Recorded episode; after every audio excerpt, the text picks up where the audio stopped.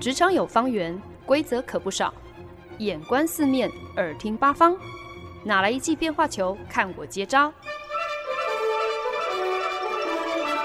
那些老外教我的事，，Honey，Easy Talk Easy Work。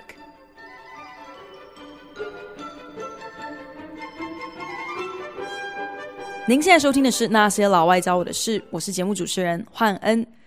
近期呢，因为主持人深受刺激，啊，不是，我是说深受启发，是。启发，所以呢，就啊、呃、决定在节目当中来跟大家分享一个泛政治系列。从两个礼拜前呢，我就呃从泛政治的古典音乐跟大家聊到了泛政治的艺术。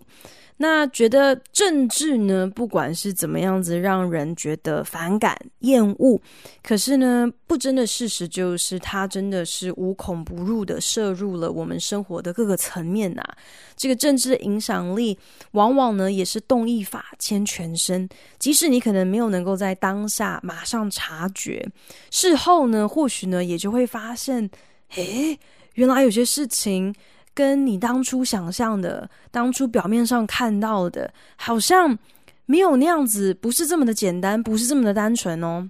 所以，当你多了政治力这么一道滤镜去看不同领域的议题的时候，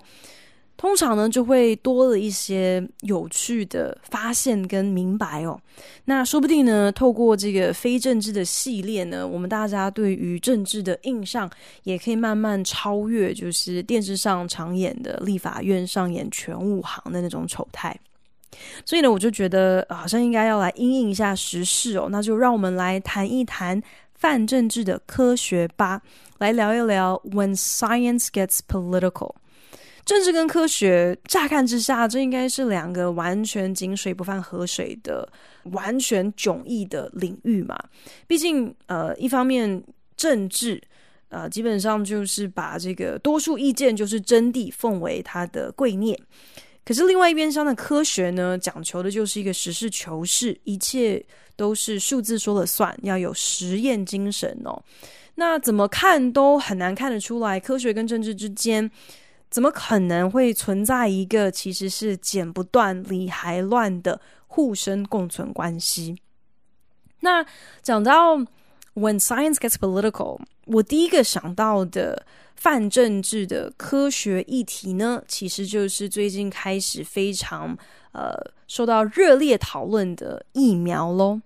那英国跟加拿大政府呢，相继就宣布了正式批准了 Pfizer 药厂所研发的新冠状肺炎疫苗。英国呢，也已经率先开始了进行疫苗接种，大家引颈期盼的新冠状肺炎疫苗终于上路了。对于再次陷入第二波甚至是第三波疫情高峰的欧美国家来说呢，哇，这真的有如久旱逢甘霖啊！真是看到了这场漫长的疫情隧道尽头的那一道光芒。但是，正当各国和时间赛跑，以前所未闻的速度审核并核准这些药厂所研发的疫苗，觉得太好了，人类终于能够来一场绝地大反攻，终于有一个利器可以控制住疫情，可以让国民们尽快的重新回到生活正轨上。可是呢，在这个时间点，似乎也是毫无意外的。关于疫苗施打长久以来的各种争议呢，甚至是各样的阴谋论，也通通都浮上台面来啦。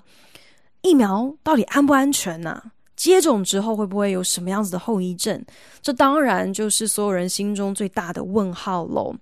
不过会有这样的一个顾虑，其实我觉得是非常的正常的。毕竟呢，就我们所知，过往疫苗的研发都应该是以年为时间单位嘛。如今竟然可以一年都不到的速度就完成了研发，还有临床实验开始进行发行，大家会有一点迟疑。没有人想要先当那个白老鼠，会有这样的心情，真的也都是可以被理解的。可是，除了疫苗本身的安全性和它到底有没有效之外，其实也还是有很多其他的疑问嘛。像是到底谁应该优先施打疫苗？政府呢，又是不是应该要来强制所有人一律都要来接种新冠状肺炎的疫苗呢？这当然也就成为了大家非常关心的话题。除此之外呢，政府在推动疫苗的过程当中，呃，除了怎么样子可以非常有效率的来配送、来推动，可能更让人头大的问题，反而是在政府的宣传和行销的策略。到底要怎么样子才能够让社会大众相信，让社会大众愿意来呃接受这个疫苗，来相信说新冠状肺炎真的真的不是比尔盖茨一手促成的阴谋哦？很多人就怀疑比尔盖茨搞不好呢，这个病毒什么的都是呃他其实是幕后的黑手。真正的目的呢，就是要假借施打疫苗，然后趁机植入电脑晶片到我们的人体当中来窃取我们的生化数据哦，来控制我们。那欧美国家呢，其实，在疫情一开始的时候，我们都已经看到各个新闻哦，光是要他们戴个口罩，他们都已经强烈抵制成那个样子，认为这是妨碍到他们的人身自由。啊、呃，让他们抗议到不惜，真的是持枪喝弹上街示威哦。所以现在要来扎你一针，注射不知名的东西到你的身体里，自然这些老外们绝是绝对不可能轻易就范的。疫苗反对者，英文简称就是 anti-vaxer。这个呢，其实就是在欧美国家一直以来颇为争议，可是真的是行之多年的一个一个存在哦。打从有强制疫苗接种的政令发布开始呢，就少不了这些 anti-vaxer 的反对声浪。十九世纪英国爆发天花疫情的时候，那个时候的英国医生 Edward Jenner，他发明了牛痘疫苗，成为了我们众所皆知的疫苗之父哦。透过他的疫苗，等于是交给了人类一套最有效预防传染病的重要武器。可是呢，在当时，大家对于疫苗其实就存在着各种的不信任。毕竟，你今天是要接种牛痘，还要被刺一针，各方面都让人家觉得很不卫生哦。父母尤其抗拒让孩子施打疫苗。那当然，那个时候的大家对于科学理解很有限，对于医学还有传染病学的相关知识也都极度缺乏，所以因为无知而不信任、不愿意相信疫苗，这也是情有可原的嘛。可是反观相隔两个世纪之后的今天，这些反对疫苗的人，他们最大的疑虑，除了安全性之外，我觉得他们心中最过不去的那道坎。好了，不要说他们是被害妄想，可能就是心中真的有很大的一个质疑，会去怀疑那些公然鼓吹施打疫苗的人，特别是那些啊、想要强制让大家都挨针的政府，其实他们可能是没有安什么好心的啦，背后呢搞不好有一些不为人知的阴险的目的，这是这些 anti vaxer。最为担心、最为抗拒疫苗的一个个中的原因。不过就在两年前，明明应该已经是全球公认被消除的麻疹，竟然在纽约市爆发了传染疫情。三百五十九起的案例几乎全数集中在纽约布鲁克林正统犹太教的 Williamsburg 社区，患者全部都是十八岁以下没有接种麻疹疫苗的孩童。同一时间呢，当地的卫生机关甚至还必须传唤了几个犹太家庭的父母，因为他们违反了小孩在入学之前都应该要接种麻疹疫苗的相关法规。这些父母亲呢，都被处以台币三万块的罚金。早在一百多年前呢，当时面临天花疫情肆虐的美国，就已经由最高法院提出了判决，表示呢，强制接种疫苗的这个政令，如果是出于维护公共卫生还有公共安全的必要考量，那是合乎宪法的。当然，所谓的强制接种疫苗，并不是说政府今天就可以把你。公开的五花大绑哦，然后不管你同意不同意，都来扎你一针。强制性只是在于，如果你今天真的不听话，那呢，你就怪不得政府可以罚你钱。也因此呢，这些 anti-vaxxer 就是反对疫苗的团体，他们直到如今仍旧是非常积极的在地方奔走，来推动他们的诉求。那早期的。这个抗争的说法呢，就是他们对于疫苗会产生呃不适的生理反应，或者是因为可能个人或者是宗教的一些理由、一些理念，所以没有办法接受疫苗等等等。到近期呢，反对疫苗的团体甚至主张接种疫苗有可能会引发儿童自闭症。但是呢，疫苗跟自闭症之间的关联，其实老早就已经被医界驳斥推翻了。只是直到如今，在特别是在网络上，仍然有非常多的这些反疫苗的团体持续的在散布这样子的不实谣言。可是呢，正是因为在疫苗这件事情上，单就科学的角度，还就是不足以说服所有的人乖乖的照着规矩来。就算你已经拿出了各样的数据、各样的医学研究或者是文献，也没有办法让所有人百分之一百接受自己的孩子在入学之前就是应该要挨这几针疫苗。最后呢，当然也就只好由政治来介入了，在法规条例当中开出了一些特例。给了一点弹性的空间，其实呢，也等于是变相给了这些 anti-vaxxer 他们所需要的漏洞，可以直接罔顾啊、孩子应该要接种特定的疫苗这件事情。那造成的结果呢，呃，其实就是二零一八年的这个麻疹疫情嘛。虽然那个时候的传染规模跟社会必须共同承担的成本，还有实际的死亡率，拿过来跟现在的这个新冠状肺炎两相比较之下，真的当然就是完全不值一提哦。可是或多或少也可以算是某一种借鉴吧。特别当各界又开始议论起来，新冠状肺炎的疫苗是不是应该由政府来强制规定所有人都要接种？个人自由的捍卫和公共卫生安全的维系，两者之间到底该如何权衡？这再度成为一个让政府焦头烂额的难题。继天花疫情之后呢，近代另外一个带来了疫苗史上的重大转捩点的大型传染病，就是小儿麻痹。那正因为呢，小儿麻痹的传染率还有死亡率都相对惊人哦，患者呢又都是以儿童为主，即便是幸存的人，大多也会一辈子瘫痪。所以呢，当小儿麻痹的疫苗终于被研发出来之后呢，社会大众的接收程度之高。就成功的让小儿麻痹在疫苗问世后的差不多二十多年就彻底的被消灭了，所以可见的，当这个传染疾病够可怕、杀伤力够惊人的时候呢，大家对于疫苗反而这个接受度又高，反而就趋之若鹜了。值得一提的是，跟小儿麻痹疫苗同年出道就已经风靡全美的猫王。他在隔年呢，上当时美国非常知名的深夜节目现场演出之前，就决定要公开在全国电视上 live 现场接种小儿麻痹疫苗给全国观众看。很多年轻人在当时呢，可能本来是觉得小儿麻痹是事不关己的，啊、毕竟主要的患者。受影响到的族群都是小朋友，自己既然又不会得病，那何必要去挨针呢？可是呢，就是因为看到了自己的偶像猫王在电视上抛砖引玉，就连猫王都去打了这个小儿麻痹的疫苗，所以呢，就跟风也一起接种疫苗。嗯，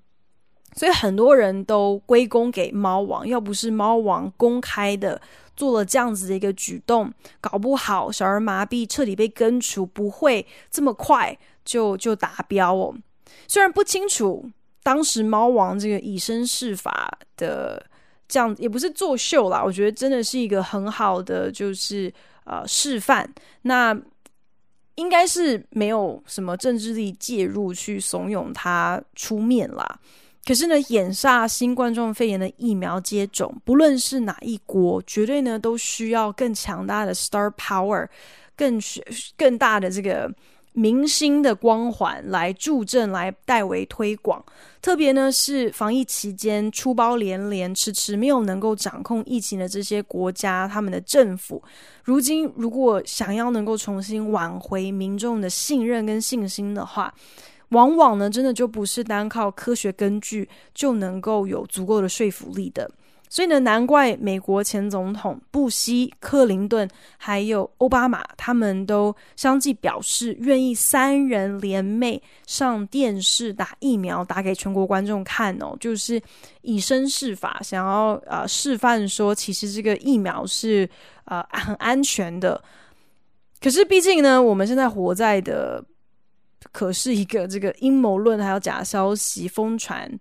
然后随便都可以有百万点阅量的这个二十一世纪哦，实在是不比猫王当年五零年代那种单纯跟朴实哦。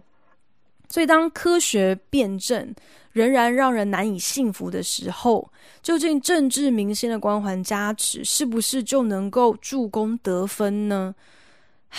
我觉得我们真的也只能够一起继续看下去了。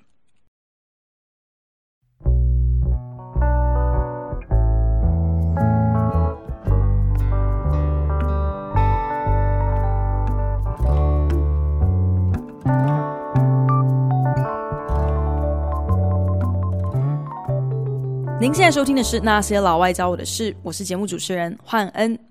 二零一七年的时候，新政府就职即将满百日的当天，美国环境保育局 EPA 的网站上，关于气候变迁 （climate change） 的页面内容忽然消失匿迹，取而代之的呢是一句简单的公告，表示呢网页。将更新内容，好反映新总统的新方针。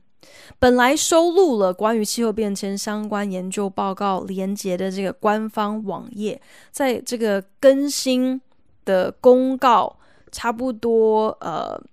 有一年之后呢，当你现在再一次搜寻。当年 EPA 的气候变迁专业的时候，你得到的是查无此页的讯息。气候变迁 （climate change） 不只是从美国环境保育局的网站上，更是从美国政府相关政策制定上，整个彻底被剔除、抹灭掉。你现在上 EPA 的网站搜寻 climate change，根本找不到相关的字眼哦，真的就好像不曾存在过。过往定定关于维护空气品质啦、水资源使用啊、保育野生动物啊、开发国有地等等等的相关政策，也皆一一的被撤销、被驳回。当时 EPA 的行政主委，一位在当官之前被美国总统委派之前是受聘于煤矿产业的政治说客，现在请这个煤矿产业的政治说客来，呃，组长。美国环境保育局哦，所以这一号人物呢，他就曾经在访问当中表示，温室气体的减量并不需要透过联邦法规的制定来实践。有这么一句话，其实呢，就足见当局，美国当局对于气候变迁的立场到底是什么。说到科学中极度泛政治的超级大地雷，我们就不得不提气候变迁了。直到如今呢，气候科学仍然是一门极具争议的命题哦。气候变迁真的是真的吗？气候科学家的研究到底可信与否？我们人类的行为真的有显著改变气候吗？以上这些问题呢，对很多人来说，他们的回答可以和我们。大部分的人所理解、所认同的科学事实完全背道而驰。根据美国调查指出，大部分的人如果在气候变迁这个议题上持完全相反的意见，或者是对于气候科学家的信任程度不一致，这这样的反应或是这样的见解，往往跟他们的政治立场是有直接的关联的。可是气候变迁。Climate change 这么一个明明应该是科学研究还有数据佐证泛滥的领域，竟然一直以来可以是一个如此敏感的政治议题。我们如果要过度简化的理解为什么会这样呢？就是因为环境保育对很多人来说呢，就是你在跟经济成长唱反调嘛。你为了保育环境，反而必须去订定各种新的规范还有限制，不能够任意开发，不能够单就经济利益来评估政策，这一切实在是太绑手绑脚了。如果要再更简化的说法呢，就是今天如果承认了气候变迁，意味着你就是要跟既得利益的传统产业，或是甚至是传统能源产业直接杠上，你不能够只卖他们面子。这种跟钱过不去，还容易得罪一大票钞票花不完的人，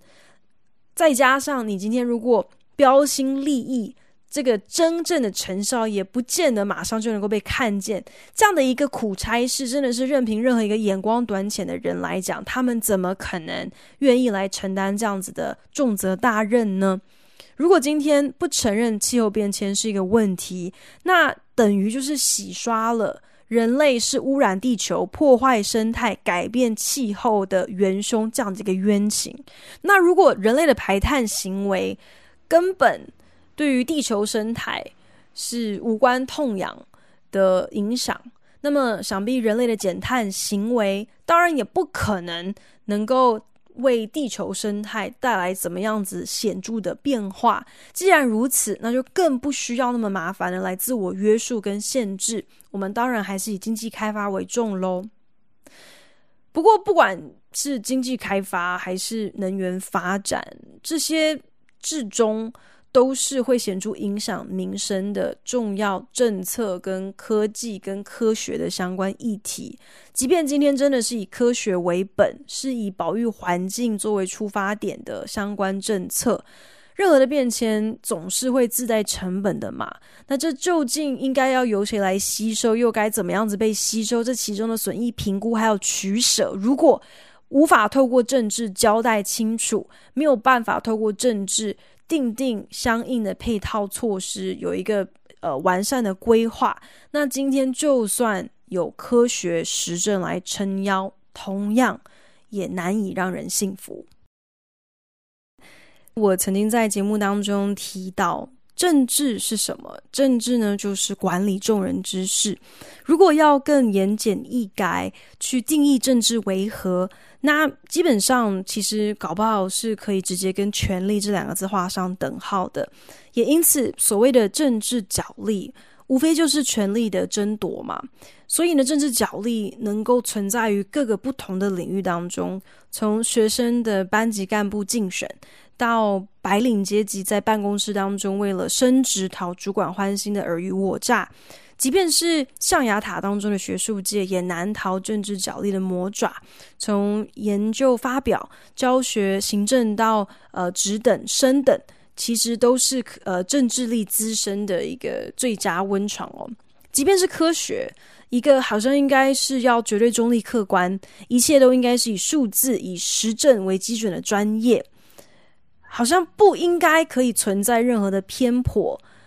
本质上就不可能。跟政治沾得上边，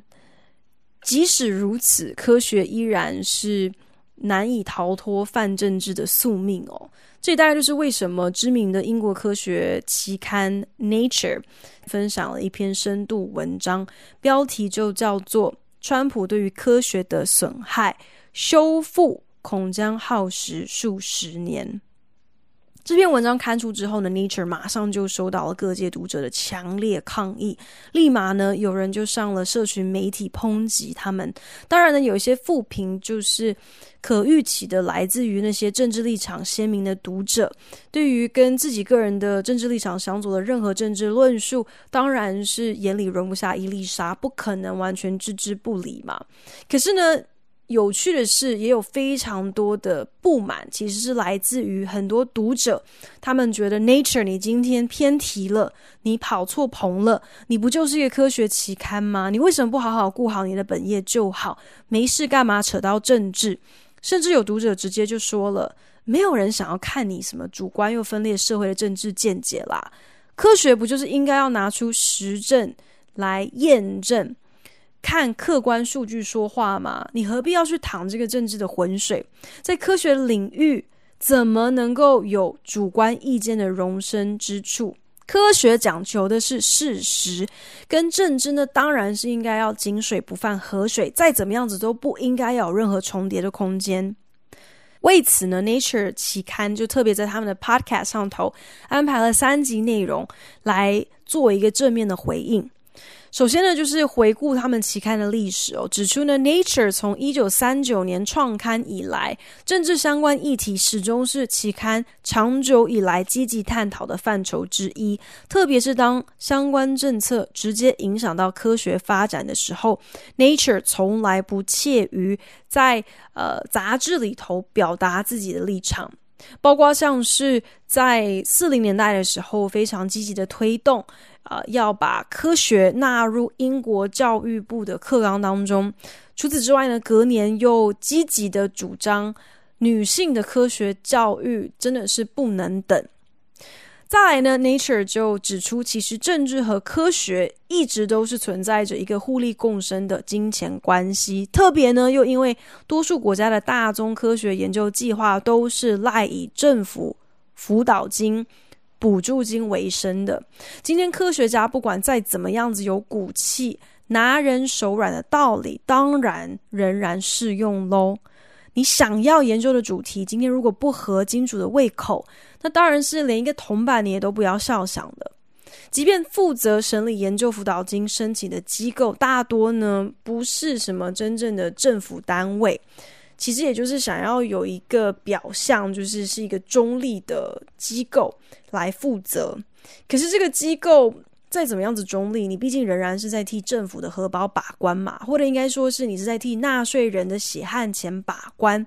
所以，就算你今天好像是真的是啊，呃，针对研究主题来做一个评估，你多少还是必须考量到当今政府他们的政策。他们的立场是什么吧？也正因如此呢，政府有没有补助，补助多少金，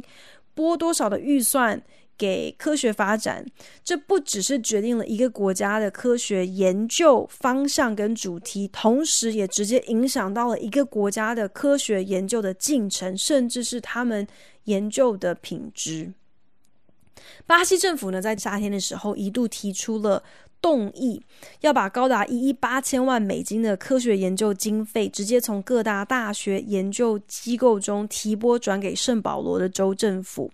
这个提议瞬间就引发了巴西超过九万个科学家联署抗议，忧心巴西的科学研究实在是经不起连年的预算删减，研究资金不足已经显著影响了国内针对新冠状肺炎病毒的相关研究。如果继续任由政府掏空研究经费，那么巴西的科学发展真不知要倒退撸个多少年。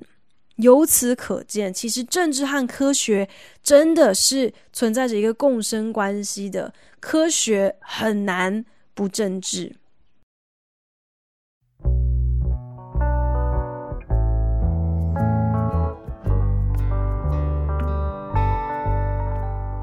本节目由好家庭联盟网、台北 Bravo FM 九一点三、台中古典音乐台 FM 九七点七制作播出。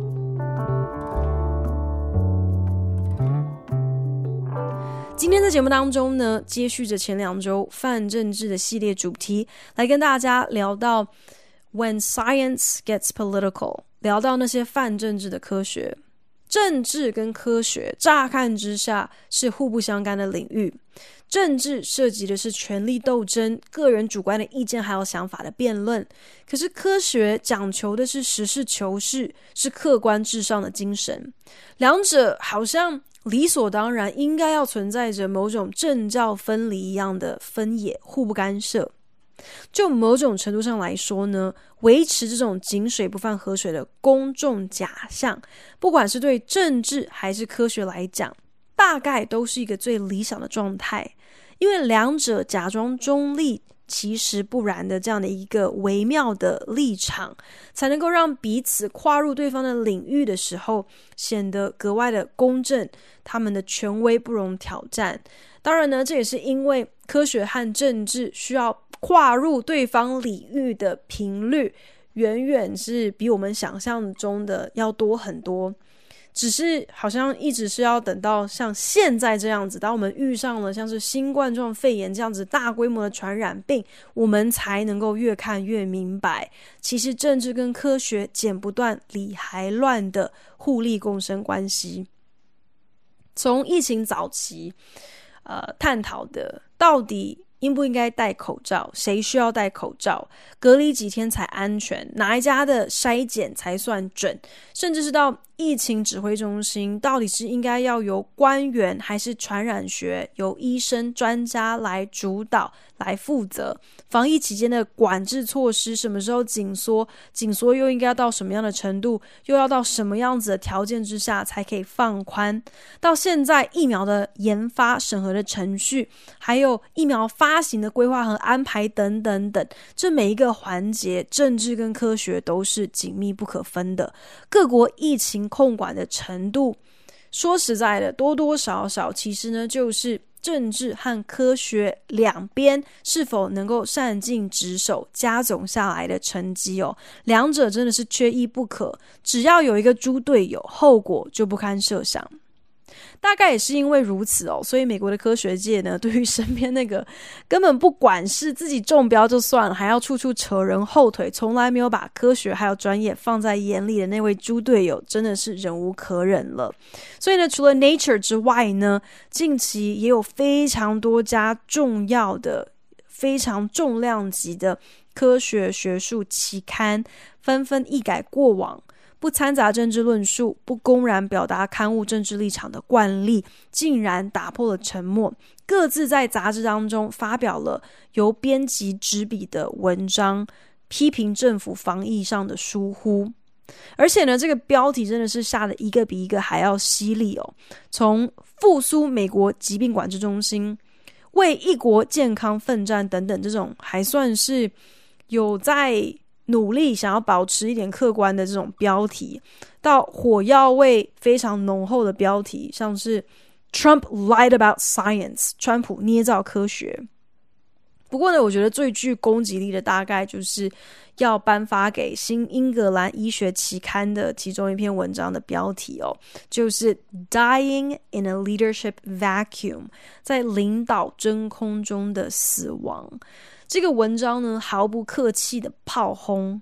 有些新冠状肺炎重症患者的病逝，这是无可避免的。那我们虽然呢，无从准确预测到底有多少人，其实呢，他们是死于政府软弱而不当的政策，可是我们至少可以推估，有数以万计的人确实是因此而送命的。这篇文章接着又说，事实是不分政治立场的。论及政府是如何因应我们此生面临最大的公共健康危机，我们现任的政治领袖证实了他们无能的极度危险。我们不应该助纣为虐，让他们保住饭碗，只会危害更多美国人民的性命。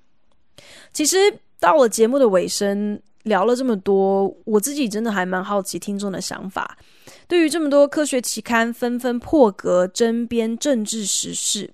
大家会觉得他们是捞过界了？为什么不管好自己就好，不要搞错了自己的专业到底是什么？还是会觉得他们这么做其实就是在捍卫自己的专业啊？就是因为他们痛心自己的专业被人糟蹋了，被不适任的人错误的嗯代表了，或是错误的。传达了，才会做不能够呃坐视不管，出此下策，利用自己所拥有的平台啊、呃、来探讨，因为政治的疏忽对于他们的专业所造成的损害。科学的发展无非是以人为本嘛，是为了人类文明的进步，以极大化人类利益为出发点的领域。真的要能够做到完全不沾锅，当一个彻底的政治绝缘体吗？我觉得这很难吧。与其说科学的泛政治是身不由己，我反而认真觉得科学与政治是密不可分的，他们是命运共同体。因为呢，政治不正确的科学，你恐怕就永不见天日；可是科学不正确的政治，你也难以富民强国。如果这场疫情真的有教会我们什么事的话，那大概就是政治跟科学，如果你找不到一个对的平衡点，那苦的真的是老百姓，死的也是老百姓。